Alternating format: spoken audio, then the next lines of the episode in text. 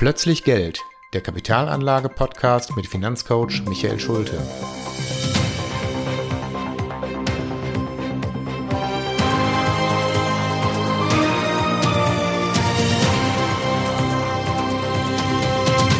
Folge 1. Worum geht es eigentlich?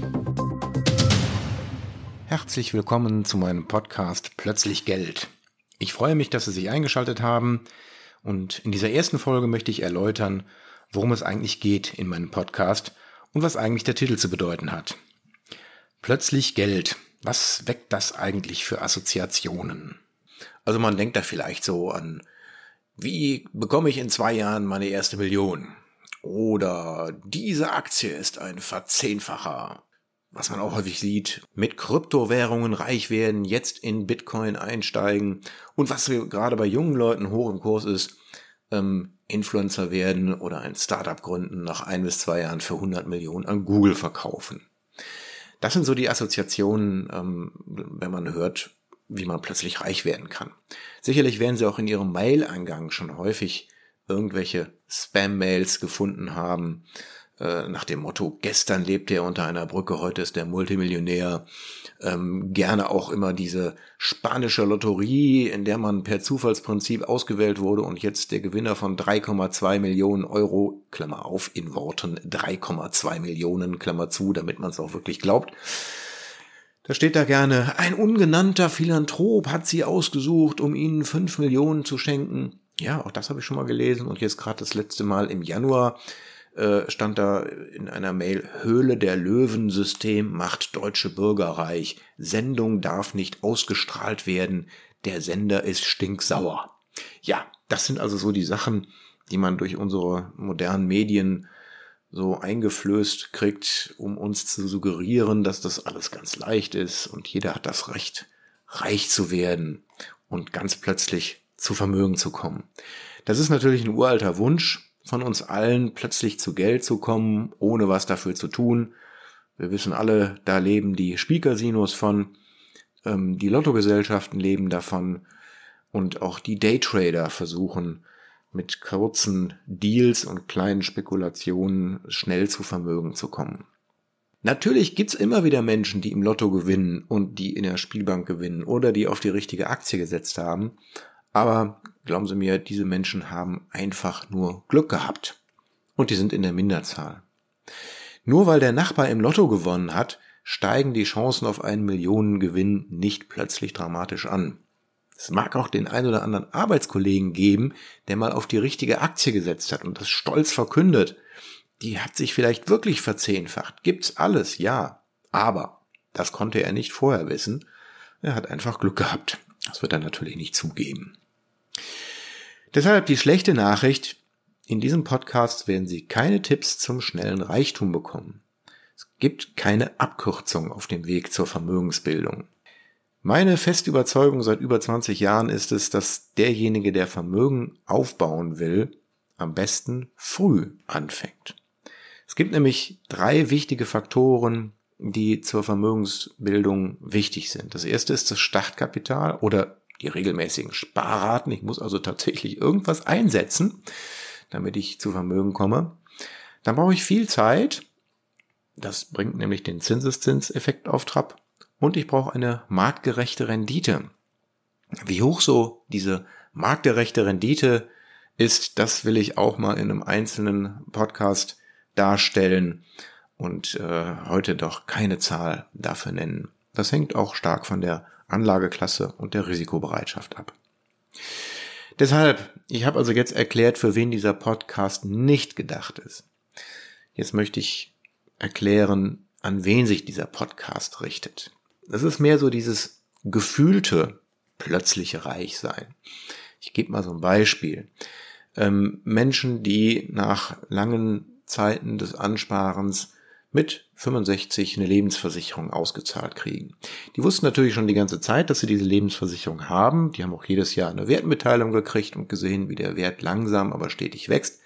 Aber das war bis dahin alles relativ abstrakt. Und plötzlich stehen da 200.000, 300.000 Euro auf dem Konto, nämlich die Lebensversicherung hat überwiesen. Und jetzt habe ich dieses Gefühl, boah, ich bin plötzlich reich. Ich habe viel Geld auf dem Konto. Anderes Beispiel sind, was bei uns in der Generation leider nun auch immer wieder vorkommt, die Eltern versterben, man macht eine Erbschaft und hat jetzt plötzlich dieses Vermögen auf dem Konto stehen. Auch dieses Vermögen war natürlich schon immer da. Man wusste, irgendwann wird das übertragen, aber jetzt, jetzt ist es tatsächlich so, ich habe das Geld auf dem Konto stehen. Was mache ich mit dieser Riesenzahl? Was ich auch schon im Kundenkreis erlebt habe. Ähm, die Hamburger Stadtwohnung, in der man Jahrzehnte gelebt hat, wird verkauft und es wird mit einem Erlös von so ungefähr 300.000 Euro gerechnet. Tatsächlich bringt sie dann aber 600.000 Euro, denn die Wohnung hat einen enormen Kursgewinn erreicht. Auch das sind häufig ungeplante Reichtümer, die dann auf dem Konto stehen. Und bei Selbstständigen, ähm, ich verkaufe mein eigenes Unternehmen oder ich verkaufe meine Arztpraxis an meinen Nachfolger und da kommen dann auch sechs- bis siebenstellige Summen zustande, die dann einfach auf dem Konto stehen. Die große Frage ist jetzt, was mache ich eigentlich mit so einem großen Betrag, den ich vielleicht das erste Mal in meinem Leben auf meinem Konto sehe? Das Erste, was passieren wird, ist, dass Ihr Banker Sie anrufen wird. Der hat sich vielleicht seit vielen Jahren bei Ihnen nicht mehr gemeldet, aber jetzt äh, sagt er, Mensch, da gibt's doch einen schönen Anlass. Ich habe gesehen, auf Ihrem Konto ist eine Menge Geld an, äh, angekommen. Wir müssen uns mal zusammensetzen, um zu besprechen, was wir mit dem Geld machen. Sie werden also auf einmal sehr viele Anrufe bekommen und ähm, wenn Sie sich umhören, werden Sie auch eine ganze Menge Tipps bekommen, was man mit diesem Geld machen kann und wie man es richtig anlegt. Wichtig ist, wenn man so eine Summe Geldes anlegen möchte, dass man sich über das Ziel klar wird. Wenn wir von Menschen sprechen, die irgendwo zwischen 60 und 65 sind und mit solchen Summen umgehen müssen, dann kommt es nicht mehr darauf an, möglichst hohe Renditen zu erzielen, die ich auch nur mit entsprechendem Risiko erzielen kann, sondern eher Sicherheit und Substanzerhalt. Das sind die Ziele, die ich habe. Ich möchte mein Vermögen auf keinen Fall mehr verlieren, sondern ich möchte möglichst davon leben. Ich möchte vielleicht auch meine Rente aufbessern, denn die gesetzliche Rente, das wissen wir alle, wird nicht mehr wirklich reichen. Gerade für unsere Generation, also die sogenannten Babyboomer, die so in den 60ern geboren sind. Wir alle haben dieses Problem. Wir sind nämlich einfach sehr, sehr viele. Und wir haben noch ein Problem. Wir haben nämlich zu wenig Kinder in die Welt gesetzt, die unsere Rente bezahlen. Denn so funktioniert leider unser deutsches Rentensystem. Da wird eben kein Geld für uns angelegt. Das ganze Geld, was wir dort eingezahlt haben, ist nämlich tatsächlich schon längst weg. Das haben unsere Eltern als Rente bekommen. Wenn wir also Rentner werden, dann müssen unsere Kinder dafür zahlen. Unsere Eltern waren relativ wenige im Vergleich zu uns, die die Beiträge gezahlt haben. Wenn wir Rentner sind, ist es leider umgekehrt. Wir sind sehr, sehr viele. Unsere Kinder sind eher wenige. Deshalb müssen unsere Renten dramatisch in den Keller gehen. Deshalb wird jemand, der einen so großen Betrag auf dem Konto hat, vielleicht froh sein, dass er seine gesetzliche Rente aufbessern kann. Auch die Versorgungswerke sind nicht mehr so reich wie früher. Auch wer Arzt oder einen freien Beruf ausübt, der wird merken, dass die Renten, die auch teilweise umlagefinanziert wird und nicht komplett kapitalgedeckt, niedriger sind. Es wäre also eine schöne Geschichte, wenn ich es irgendwie schaffen würde, mit meinem Vermögen, was jetzt auf meinem Konto ist, und nachdem ich mich dann plötzlich reich fühle, ich dieses Vermögen in eine Rente umwandeln könnte. Und das ist das Ziel dieses Podcasts, die verschiedenen Möglichkeiten auszuloten, wie ich das schaffen kann. Und zwar möglichst sicher, denn wie gesagt, Substanzerhalt ist das oberste Ziel, aber auch Flexibilität ist für mich ein sehr, sehr wichtiger Punkt. Auch mein eigenes Vermögen habe ich so angelegt, dass es flexibel ist. Ich möchte mal ein Beispiel geben, wofür diese Flexibilität steht. Viele Menschen, die sagen, ich möchte mir aus einem großen Vermögen eine Rente bauen, gehen zu einer Versicherung, zahlen dort das Geld ein und bekommen dann eine lebenslange garantierte Rente. Der kleine Nachteil bei diesem Verfahren ist, dass ich tatsächlich mein Geld hergebe. Ich habe dann kein Geld, kein Vermögen mehr. Das, was ich besitze, ist ein Rentenanspruch an die Versicherung. Das heißt, wenn ich zu viel Geld in die Versicherung gesteckt habe und jetzt zum Beispiel mal plane, dass ich einen schönen großen Urlaub machen möchte. Und wenn ich das vielleicht nicht alleine machen möchte, sondern mit meiner Partnerin oder meinem Partner, dann kostet das vielleicht auch mal 10.000 Euro. Wenn ich die nicht habe, weil ich die in die Rentenversicherung eingezahlt habe, dann fange ich jetzt wieder an zu sparen. Ich muss also im Alter von meiner Rente wieder Geld zurücklegen, damit ich mir einen Urlaub leisten kann. Das ist nicht sehr sinnvoll. Auch Immobilienbesitzer, also jemand, der sagt, ach, ich kaufe mir eine Immobilie und lebt dann von der Miete, ist ja auch ein sehr beliebtes Modell, der hat das gleiche Problem. Auch der kann nicht auf sein Vermögen zugreifen. Er hat zwar was, was er sich angucken kann, wo er hingehen kann und sagen, ja, das gehört mir. Also das ist schon deutlich konkreter als so eine Rentenversicherung. Aber trotzdem kann er nicht hergehen und sagen, ich verkaufe jetzt mal den Schornstein oder den Gartenzaun, weil ich brauche 10.000 Euro für meine nächste Urlaubreise. Das geht nicht. Also das Geld ist in jedem Fall gebunden, unflexibel. Und das meine ich mit Flexibilität. Ich möchte die Möglichkeit haben, jederzeit an mein gesamtes Vermögen dranzukommen, damit ich mich immer wieder entscheiden kann, möchte ich eine Rente oder möchte ich an mein Vermögen. Ja, und wie das funktioniert, das will ich Ihnen in diesem Podcast erklären. Dabei werde ich mich nicht darauf beschränken, verschiedene Rentenmodelle zu erklären, sondern ich möchte tatsächlich alle Aspekte rund um das Thema Kapitalanlage beleuchten. Das heißt, wenn jetzt jemand sagt, ach Mensch, ich habe aber noch keine 200.000 Euro auf dem Konto, kein Problem, der Podcast könnte trotzdem für Sie interessant sein, denn ich werde jede Menge Tipps und auch Begriffe rund um das Thema Kapitalanlage erklären. Das heißt, jemand, der Vermögen aufbauen will, der ist hier genauso richtig wie derjenige, der Vermögen hat und dieses anlegen möchte. Denn egal, ob ich Vermögen aufbaue oder ob ich Vermögen anlege, was ich schon habe, ich muss jedes Mal eine Entscheidung treffen. Als Großanleger muss ich mir vielleicht einmal eine Entscheidung überlegen und muss mich fragen, wie will ich das Geld anlegen.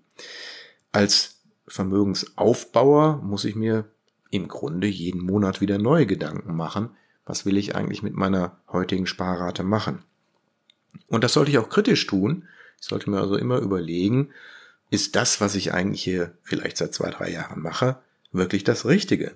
Ich habe also tatsächlich schon Kunden erlebt, die der Meinung waren, dass ein Sparbuch eine gute Idee für die Altersvorsorge ist.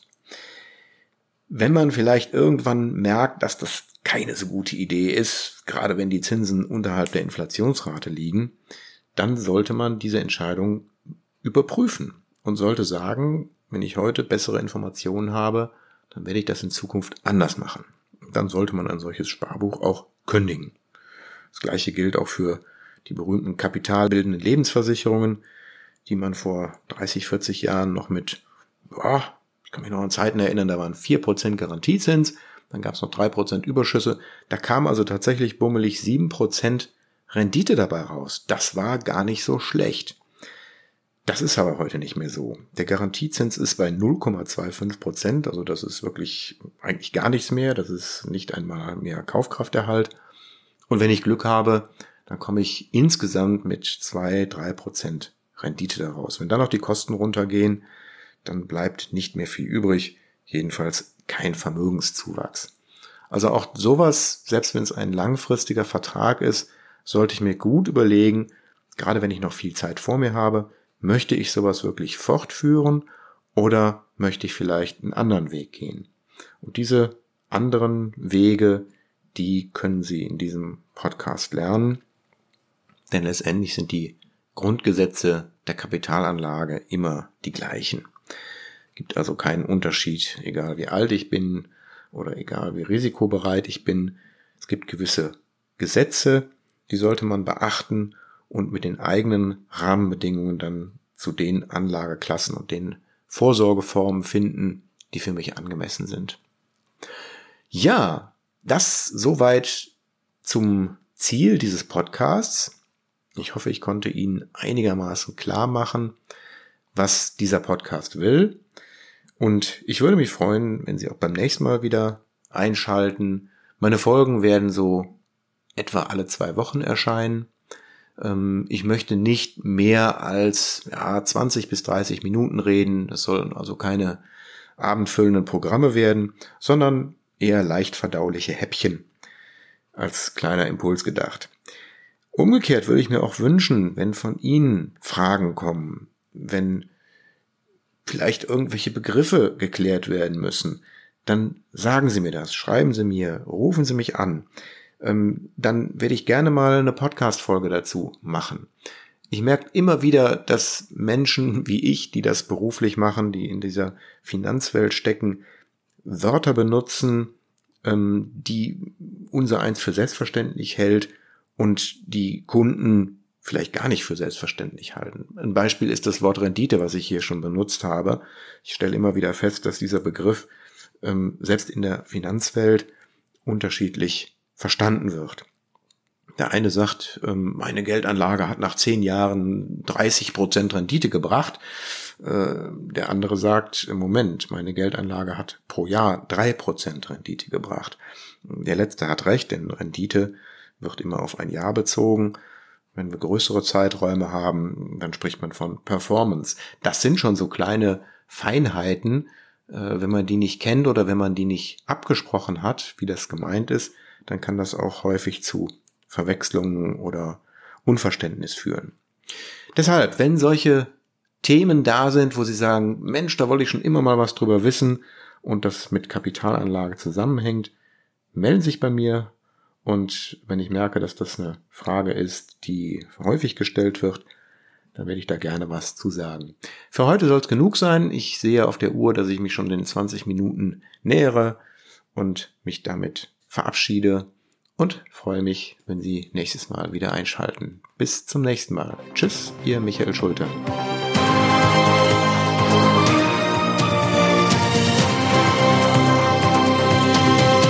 Das war Plötzlich Geld, der Kapitalanlage-Podcast mit Finanzcoach Michael Schulte. Für weitere Folgen abonnieren Sie unseren Podcast und schauen Sie auf meine Website vorbei